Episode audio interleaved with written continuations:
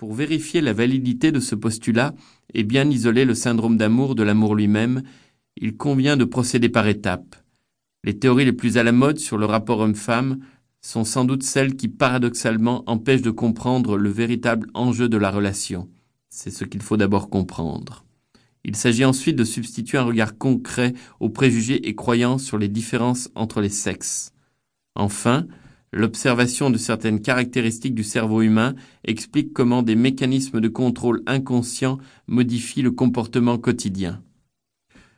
L'enjeu de cette première partie est de comprendre quel type de rapport les hommes et les femmes traduisent lorsqu'ils se promènent ensemble au bras les uns des autres. Nous nous donnerons ainsi les moyens de comprendre que les hommes et les femmes ne viennent pas de deux planètes différentes. Plus libres qu'ils ne l'ont jamais été, ils sont pris dans la tourmente d'une véritable crise de sens. Ils se montrent même souvent incapables de concilier leur nouvelle liberté amoureuse avec un projet de vie cohérent. Certains couples ouvrent pourtant la voie vers d'autres rapports. Ce sont des couples rares. Le mouvement de ce livre nous rapproche d'eux. Nous essayons de voir ici comment ils réfléchissent, et quelles sont leurs stratégies de bonheur inconscientes et ce qu'ils pourraient bien nous apprendre sur les lendemains de l'amour. L'homme et la femme s'aiment et se quittent. C'est à n'y rien comprendre. L'homme et la femme s'aiment et l'homme et la femme se quittent. Le paradoxe est d'autant plus renversant que le couple de la rue est aujourd'hui parfaitement informé des difficultés à contourner pour traverser le temps.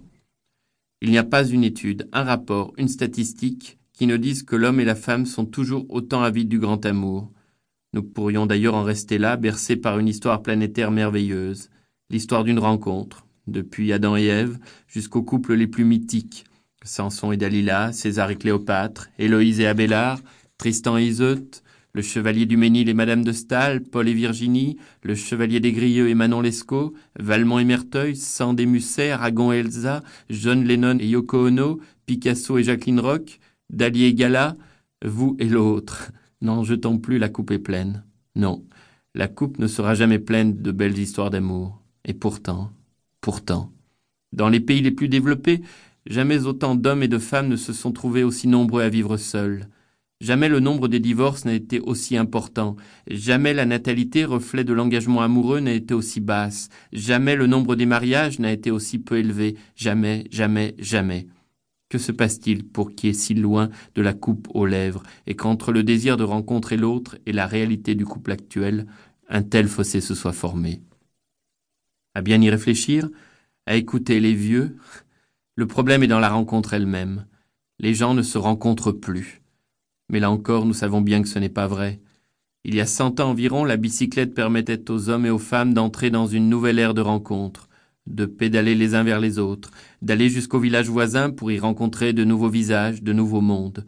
Aujourd'hui, jamais les moyens de locomotion modernes et de communication n'ont été aussi développés. Ils permettent une pluralité des niveaux de rencontres. L'Internet et le courrier électronique constituant les derniers médias d'une course à l'échange démultipliée.